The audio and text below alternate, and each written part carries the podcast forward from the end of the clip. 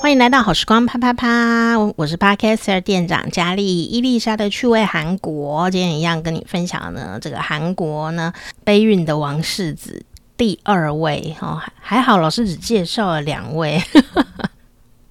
好，然后呢，为什么教这个人呢？你知道吗？韩国的升学压力哦非常的大，然后呢，呃，当然我觉得他人多，竞争激烈是一个重点，然后。呃，它跟台湾有点不一样哦。台湾呢，嗯、也是升学压力很大，也没有不大。但是台湾的某些机会很多，比方说，嗯，我开个早餐店啊。不然我卖个咸酥鸡好了，就是弄个小摊贩或怎么样子，哦，都可以找到一个人生的可能性，然后要翻身也比较容易哦，等等的。好，那当然它也有它的弊端呐。哈，那我们不不讨论这件事。我想说的事情是呢，嗯，在韩国呢，读书压力可是非常非常的非常的大哦。然后在这个二零。一七年还是一八年的时候啊，就曾经杂志有做过一个调查，就发现呢，这个韩国的呃同学们呢，哦青少年的同学们哦，呃，在调查里面就有两千多人曾经自杀过耶，那结果走了的人至少有两百人以上哦，就在那一年呢。那当然现在应该压力也是。呃，不遑多让啦，哈，一样是很大。那加上疫情的关系，我想呢，呃，全世界人压力都很大哦。那同学们就是非常的辛苦哦。但首先还是要跟你说，千万不要嗯自杀。但是，但是如果你还是要做这个决定，我也没办法，对不对？可是其实有时候真的就是一头热。栽入那个压力源里面，其实事实上你还有很多可以做的反抗的呃可能性哦，反抗的可能性。那不要这么简单就被命运摆布了哦。呃，今天要讲的这个故事就非常可怜哦。那我觉得同学们，嗯，比较辛苦一点的是，可能你乍看之下自己好像没有什么能力哦，特别是什么你知道吗？特别是爸爸妈妈。把你照顾得很好的那一种同学，呃，虽然很令人羡慕啦，哦，然后也不愁吃穿，然后可是好像也来不及培养什么了不起的谋生能力哦，人就要毕业哦，就会有这个现象。我不知道你会不会有这个现象，或者说其实你也蛮不错的，但是好像很多事情你也不是很熟练。那这不是不是说同学有问题哦，而是说那个。生长环境的差异啊，有的人呢，这个家里就比较没有钱哦，所以他从小要活下去，就逼不得已，他就是要去工作或者想尽办法，不管是好的坏的，他就是想尽办法，就是要活下去。嗯，他就是至少有某些能力是很有自信心的这样子哦。那今天呢，要跟你讲的这个历史故事啊，其实他在二零一七年、一八年的时候有上过新闻。不是这个历史故事上的新闻，而是那时候的被 hashtag 的时候，大家在 IG 上面呢，好，就是上面写哦，二十一世纪私道世子再现，就讲到这个人哦，那是发生什么事？我要先快速的跟大家讲一下，在韩国有卖一种东西哦，不知道韩国的听众朋友有没有看过这个东西哦，其实蛮漂亮的。但你想到它怎么用，我觉得有点恶心，这样哦。可是，可是事实上它是漂亮的哦，是漂亮的东西。它就是读书箱，一个 box 这样子哦，读书箱。那原木的，呃，新台币大概要六万多块钱。然后它就是呢，可以一个原木的，像电话亭这样子的概念，它就可以直接把那个像电话亭一样大小，也一样窄哦的东西呢，呃。比厕所小很多的东西呢，就放在你家的任何一个角落。那只要呢，这这个像电话亭一样的读书箱门关起来以后，它就变成一个家庭的 K 书中心啊、呃。那同学在里面读书比较不会受到干扰。那利益也是很良善，因为有时候家里面就没有多一个房间可以关门这样子哦，所以呃，有人想要安静读书啊，他就可以立刻像积木一样出现在你家里，然后呢，你就可以关门读书。那这个读书箱呢，除了它是原木造型之外呢，里面呢、啊、应有尽有，你读书要的东西通通都有，椅子啊、桌子啊、台灯啊、白板啊啊，各式各样的，就等于它就是一个 K 书中心啦。哦，可是如果你有幽闭恐惧症啊。待在那个狭小的地方会这个很不舒服的人哦，光看到那个空间你就会很不舒服。那因为你在网络上很容易就可以查，你就打读书箱，你就会找到这个神奇的装置。然后呢，他拍照的时候你都会觉得它特别的好看。为什么呢？因为我会发现啊，他拍的时候都是从。外面拍那个箱子，那箱子都会在家里，跟所有的家庭环境融为一体啊，然后感觉很有质感啊，而且重点是它的门都会打开，呃，因为它拍到里面说有桌椅什么东西的这样子哦，所以它看起来照片其实看起来是很舒服的。但问题是啊，要读书的人不会坐在外面呢，要读书人是要坐在里面，你知道吗？就是关起来比我家厕所。还要小哎、我觉得我在里面大便都大不出来哦，然后就要在里面待多久啊？天，好恶心哦！你知道人人是动物哦，你就被关在一个地方的时候，其实会压力很大，然后可能精神不太好，不是很健康哦。你说他能够多专心？其实我不觉得他可以多专心哎、尤其是像我的话，就是。根本就觉得很恶心，那怎么很专心？不可能啊！只是说他本来的利益是良善的，就是说家里如果没有一个安静空间的话，你只要把这个读书箱放进家里，你就会自动形成一个安静的空间。但可是呢，他有一些照片看起来很很好笑，就是说。那个读书箱啊，就放在那个某个角落嘛，对不对？然后那个角落的旁边就是一台大概五十几寸的大电视，然后还有豪华的沙发椅这样子。意思就是说，当孩子被关在里面读书的时候，爸妈在外面可以娱乐，这实在是太过分了，太过分。就是外面人大家看电视，然后小朋友或同学就要被关在那里面，独自的安静这样哦。那。如果说啊，诶，家里真的就是没那个空间，那有一个这样子的读书安静区，其实我觉得也也不错啦。但是那要那个人呐、读书者自愿在里面读书。可是通常家长啊，呃，买这个东西的时候都带着监视的味道，有可能好像就把它锁在里面，还是怎么样，就关在里面，不要给我出来这样子哦。我就觉得好可怜哦，非常的可怜。然后你在里面干嘛了，或者是会不会被人家锁在里面都不知道，就好恶心哦，这样。所以呢，你可以上网查读书箱，你会看到照片，其实照片蛮漂亮的，比我想象中和善很多。可是问题是，你要想想看，你要待在里面的时候。就会觉得很不舒服。可是啊，最令我惊讶的事情是啊，在二零一七年、一八年的时候，大概一八年吧，他就有上了很多讨论啊，大家新闻就比较多一点啊。可是事实上，在二零一八年的时候，业者就说他已经卖七年了耶，卖七年，算是算长销热卖品，而且还有申请专利哦。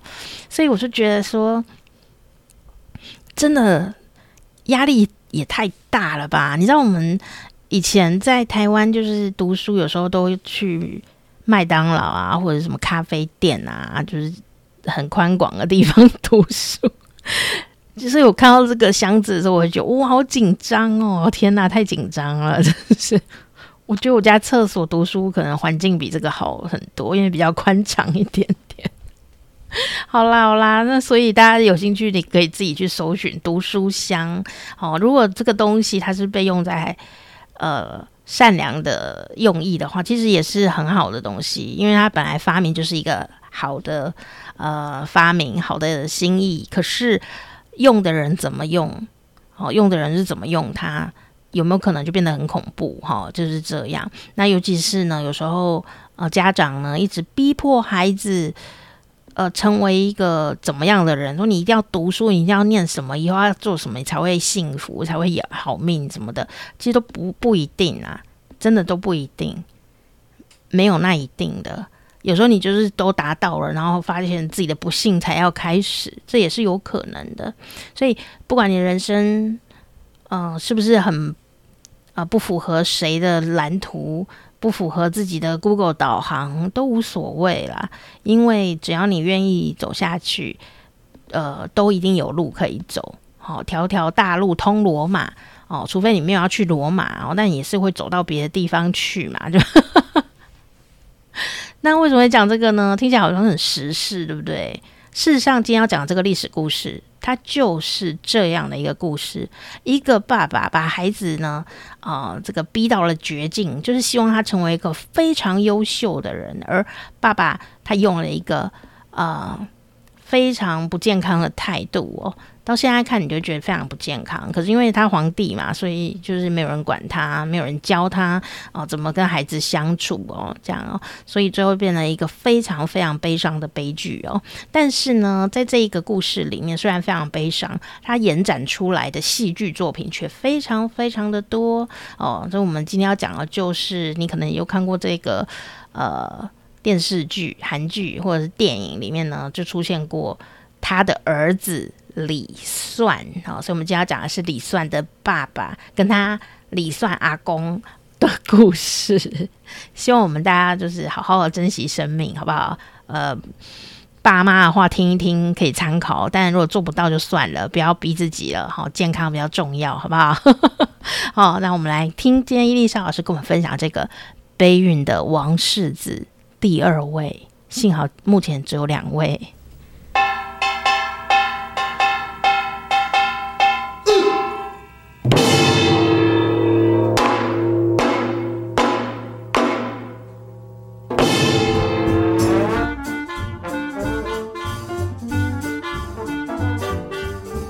c 哦到了学习韩语跟分享韩国文化的时间欢迎啊伊丽莎老师。要不然你要 c 哦哦那大家如果想要哈这个关注伊丽莎老师的话一样可以上这个脸书哈 facebook 并且哈伊丽莎的趣味韩国你就可以找到很多趣味哈。那我们今天呢要跟大家分享的这个呃关键词呢哦也是延续上一集哦哇看看韩国的历史哦，你不要想说历史你就赶快逃走哦。其实听一听啊，你除了可以知道说，下次你在看一些影视剧的时候啊，作品啊、电影啦、韩剧啦啊，你就忽然可以懂说，哦，那个人就是这个人哦。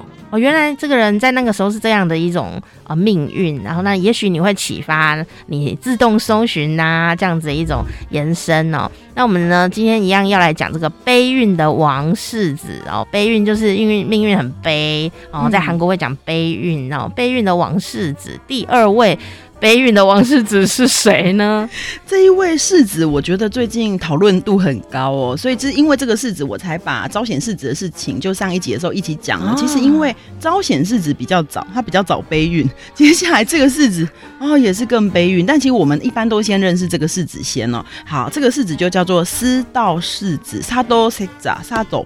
沙斗是师道的意思哦，同时这个也有一部电影，有了不，你只要悲运就能成为电影，是戏剧型的人生。这个电影就叫做《师道》，师道怎么写？呃、思是思念的思，道是悼念的道。那一悼念的道，对，所以不是对，不是老庄的道，是真的就师道，就是一个心字边的那个道，然后、一个卓这样子、啊。对对对。那名字听起来就很伤心，名字就很悲伤，悼念的那个悼。嗯，那他是朝鲜第二十一代王英祖的次子哦。首先，英祖他有两个皇后，英祖有两个皇后。那其中有一个皇后呢，她生下了一个孝章世子，他九岁就夭折了。嗯，所以沙斗呢，师道世子，他是英祖在四十岁的时候才老来得子。嗯哼。可见他有多疼他，非常非常的疼他。那师道世子也是一出生呢，就非常的聪慧哦。听说什么他三岁能识字，五岁能读经什么之类的，这样非常非常的早慧。所以我也是哎、欸，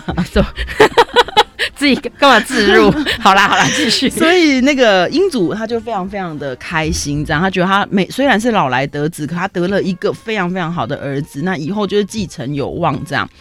说英祖他对于世子就寄予非常非常大的就是期望，这样，嗯，所以他就开始把他在他很小的时候就开始把他带在身边，然后让他就跟着一起上朝。哦，那可是呢，在于这个国王年纪已经大了，他已经四十岁了，那他才老来得这个子，对不对？所以你看哦，假设师道世子十岁，假设他十岁好了。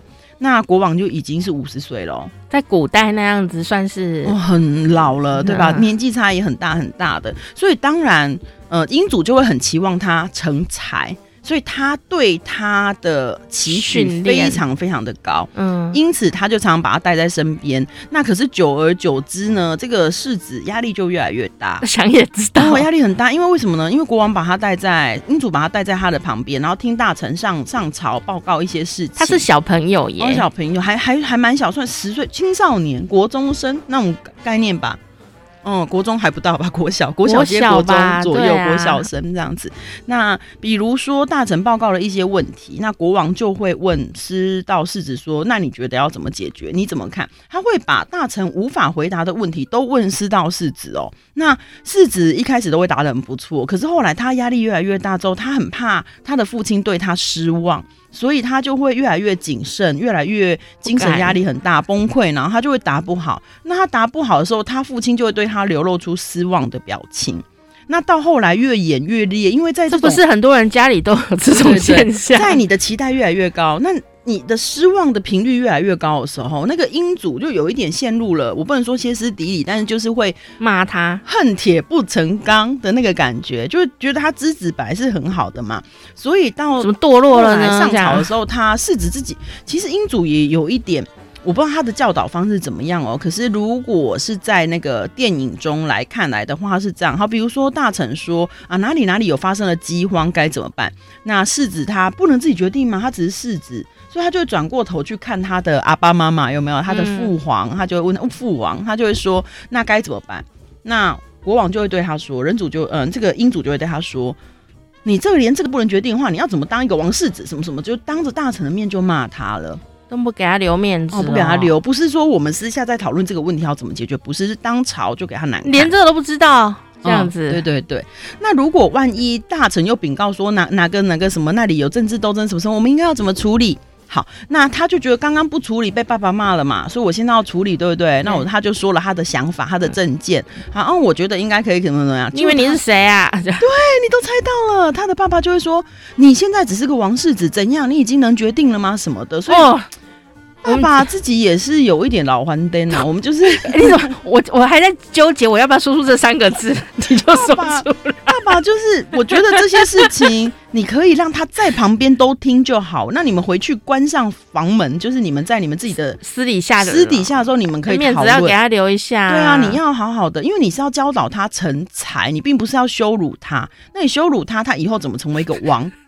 老顽童是不是？就是啊，我看到这一段的时候，其实是不能理解一个父亲他对于儿子的期许那么高的情况下，为什么要这样？可是，也许古代那个年代并没有所谓的对孩子尊重这样的概念，就以前都是打骂教育，有没有？他也不会说哦，这样你以后在人面前会没有威权或者什么，好像不会。我觉得，也许如果我们再回到十六世纪去看这件事情，会觉得说。以前的父王，尤其是他是一个有权力的王，他就是王哦，他不是普通人，欸嗯，他可能就是这样。比如说，他今天看到这个属下怎么样，他会他给大臣难看，他也不觉得说明天大臣怎么去面对他管理的下面的人或什么的。有的人还直接踹人呢，哦，好像就是不会顾虑，就是这些我们现在看起来比较不重要的那种感觉，哦。我们现在这些想法就是比较后来的想法，所以也许以前这并没有怎么样，但我们所以如果我们以现在的眼光去看那样，就会觉得。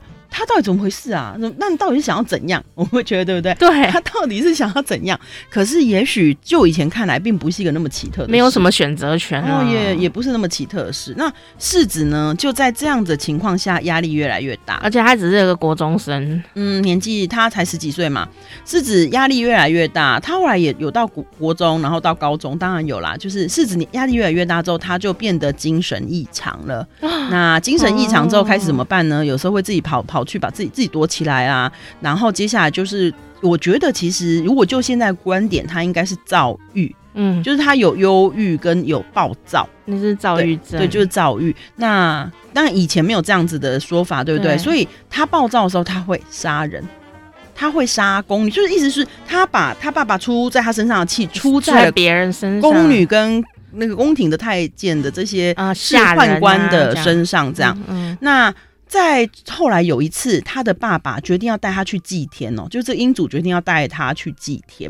那他真的非常的高兴，就是觉得他得得到他爸爸的肯定，因为以前国王祭天是一个非常非常重要的事情，嗯、所以他就觉得啊，我我终于有机会被肯定，被肯定，他就很高兴，会去沐浴啊什么什么的。就没想到祭天的当天呢、啊，就天气就变不好了，阴天。哦，那他爸爸就很生气，觉得他就坏兆啊，坏兆头。说这么直白的台语可以吗？就是带塞有没有？就觉得他的运气很不好，所以就又骂了他。那那个电影里面有演出这一幕，就是世子跪在那个下面，然后他爸爸就走了。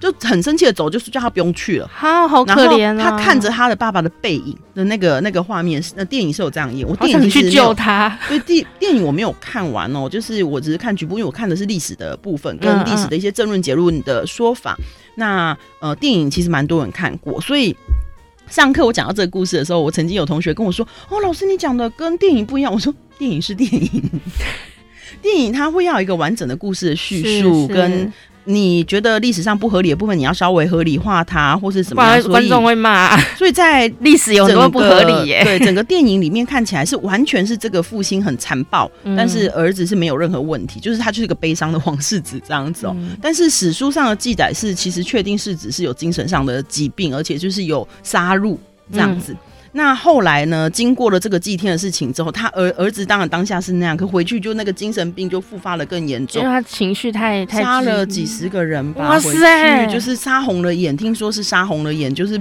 整个没有办法停下来这样子，情绪呃情绪大崩溃，就已经已经濒临疯了的的样子，这样好可怜。这件事情。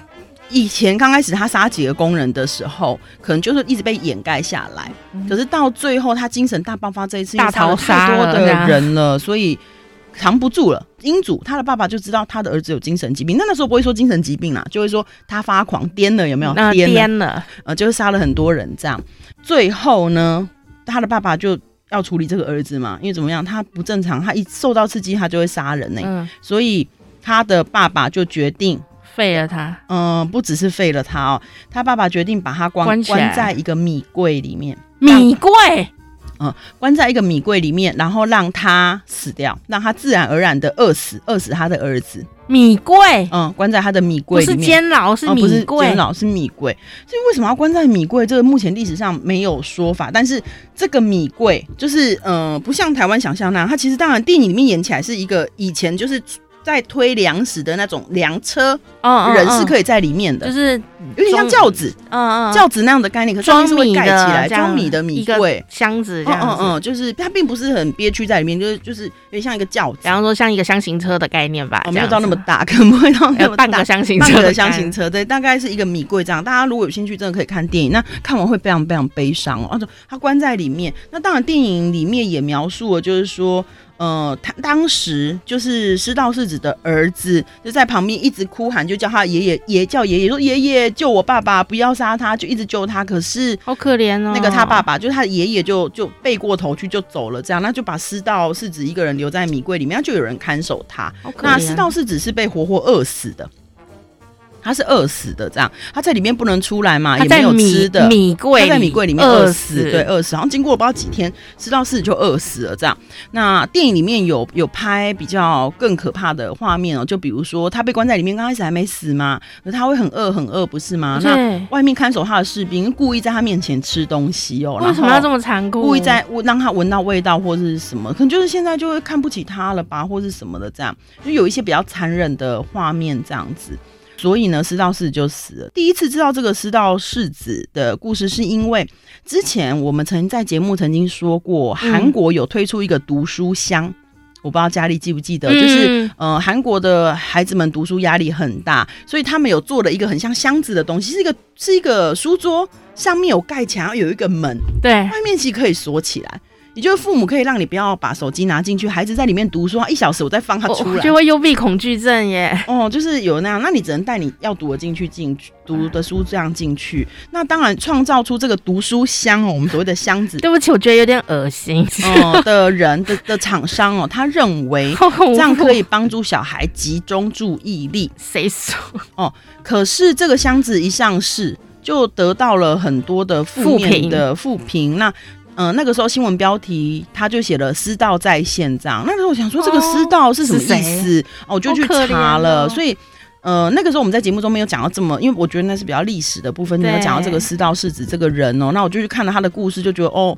真的很悲伤，就是怎么会被关关在米柜里面，就是照这样死掉。父亲原本是对他有期望，那这个期望过剩的时候，造成了这个孩子的压力，就反而造成了反效果。他也是因为太努力呀、啊，对他过度努力，给过度给自己压力，那在父亲强反复的失望、期望、失望、期望下，变成了这样。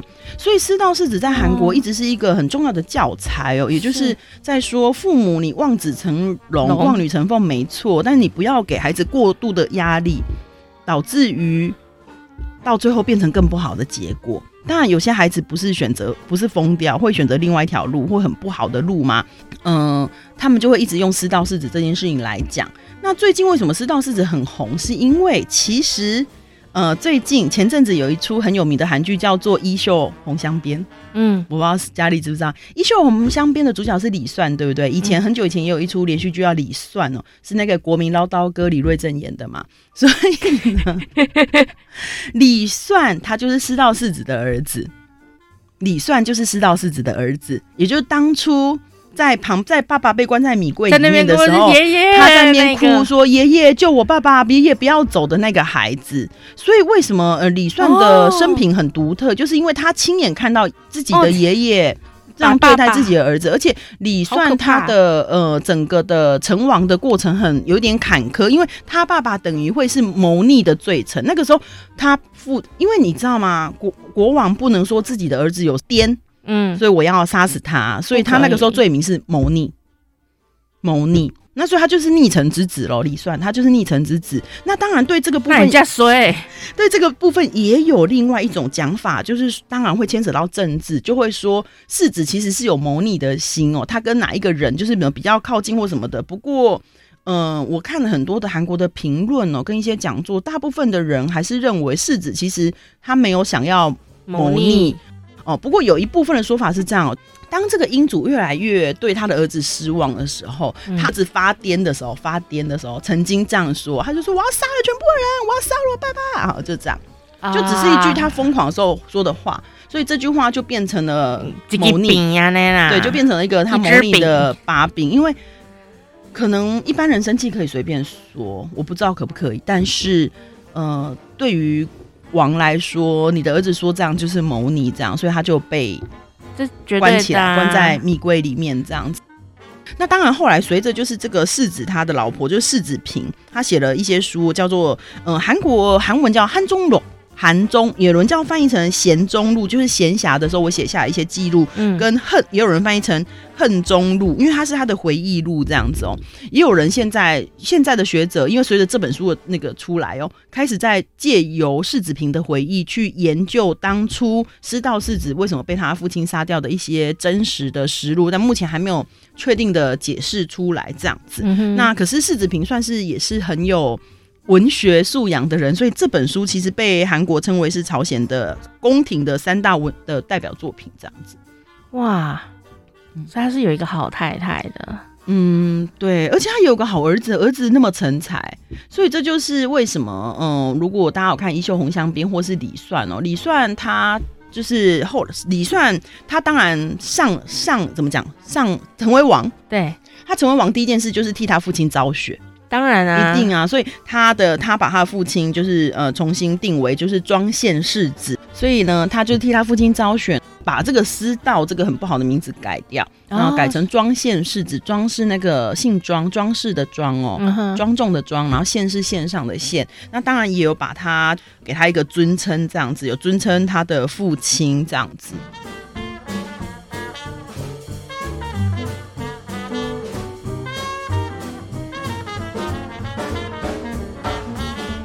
还有就是因为李算上来之后呢，其实很多人是就是他儿子。因为他们会觉得他是逆臣之后，对，罪臣之后。那韩国那时候政治斗争很很严重，嗯、所以李虽他其实有做了很多很有趣的事。以后大家如果真的对这部分有兴趣，就我们可以讲这部分。李算后来成立了他自己的荣卫队哦，就是他每次出巡的时候，很多人护在他身边，因为想要暗杀他的人非常非常多嘛。这个暗杀的部分跟我们之前曾经提到光海军，我不确定我们是、哦、有对光海军也是因为有人要暗杀他，暗杀他，所以才有那个双面君王的故事这样。那大家如果对李算这个人有兴趣哦，其实很多的故事都跟这个会稍微提到算术的算，算不是，它是草，它是韩文，还有那个字，一个草字头，两个是哦，那个字哦，那我们可以说一下，就是蒜头的蒜吗？对，算算这样嘛。好，所以呢，嗯、呃，我们可以说一下一些，就是跟这个会提到这一个以这个为背景的故事，大家可以看看哦。比如说有衣袖红镶边，对不对？还有李算这连续剧对同一。有人问同一也是，同一同一也是根据这个故事来，还有叫做秘密们。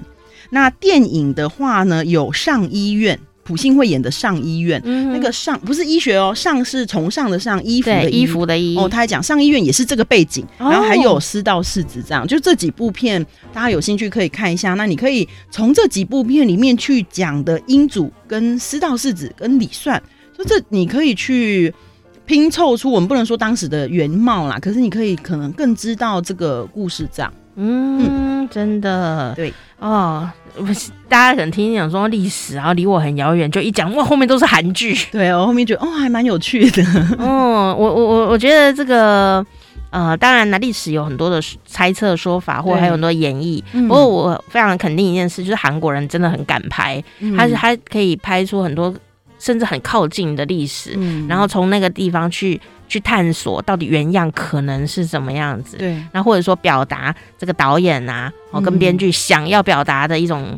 哦，现代的诠释，嗯，在这个戏剧里面哦，哦，说哦，这个故事真的好惨哦。对，其实越有争议的东西，越能够拍出不同的东西嘛。还有就是越记载不详的，你越能够赋予他想象。比如说像哲仁皇后就是这样的概念嘛。是哲宗就是在韩国史上是一个完全不突出，那只说什么他被呃上面两个太妃就是控制的，有点像傀儡皇帝。嗯，但是我们可以透过哲仁皇后，你可以想象他是一个，他其实有想。然后忠心啊，但他被这两个人控制，他的身边人就是一直被杀光，就类似像这样子的。你可以看到一个不一样的折中，嗯、或是为什么会解释说折中的皇后为什么没有儿子？嗯、他是男的变的吗？不是，我们这是开玩笑，但意思就是说，呃，比如说像以前我们看《还珠格格》也是一样对对对、哦，为什么五阿哥在年在历史上可能他就是很年轻就。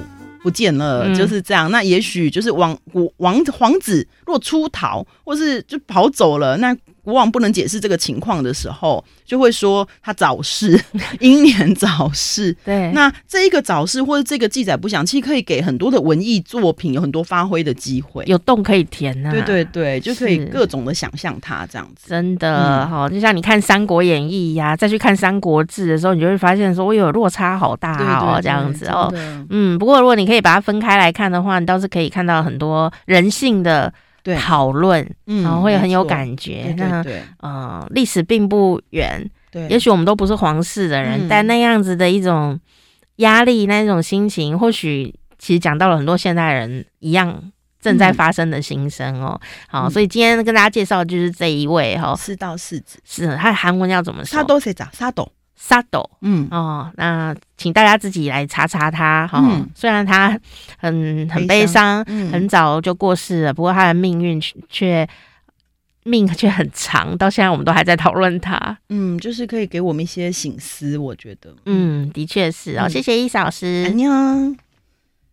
好哦，如果你想要持续的来呃收听我们的韩语单元的话呢，好，欢迎你可以订阅我们的好时光啪啪啪，或者是你只想听到韩语单元的话呢，你可以订伊丽莎的趣味韩国。好，那我也有把老师的脸书放在下面哦，有兴趣你也可以来订老师，哦，不是订老师啦，给老师按赞。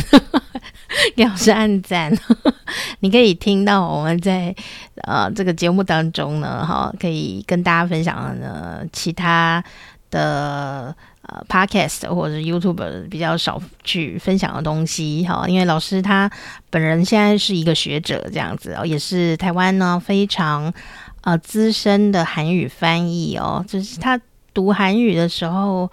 台湾根本没有人在，什么人在读韩语啊？那时候韩国文化没有很盛行哦，所以他就呃读了韩韩语的时候，其实算是非常冷门吧。我在想，后来呢，他就做这个美妆总编辑，那时候也没有什么韩妆啊，什么没有。那时候最红的应该是日本哈，然后诶，就慢慢的一路累积累积累积到现在这样子，他也在韩国待了很长一段时间哦，然后。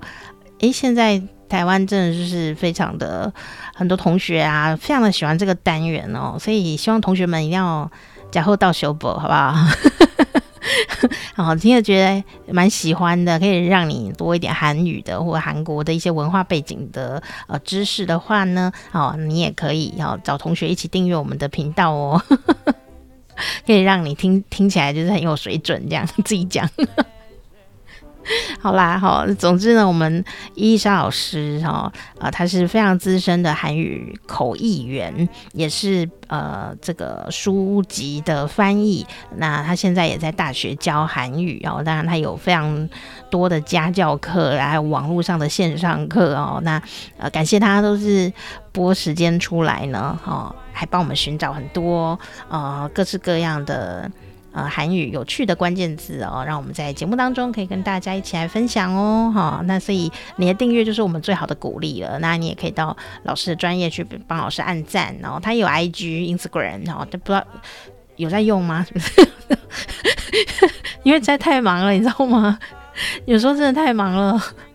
所以，我们都有时候认 认这个脸书或者是 IG、Instagram 的一片荒芜，这样也有在用，有在用，只是看不出来而已。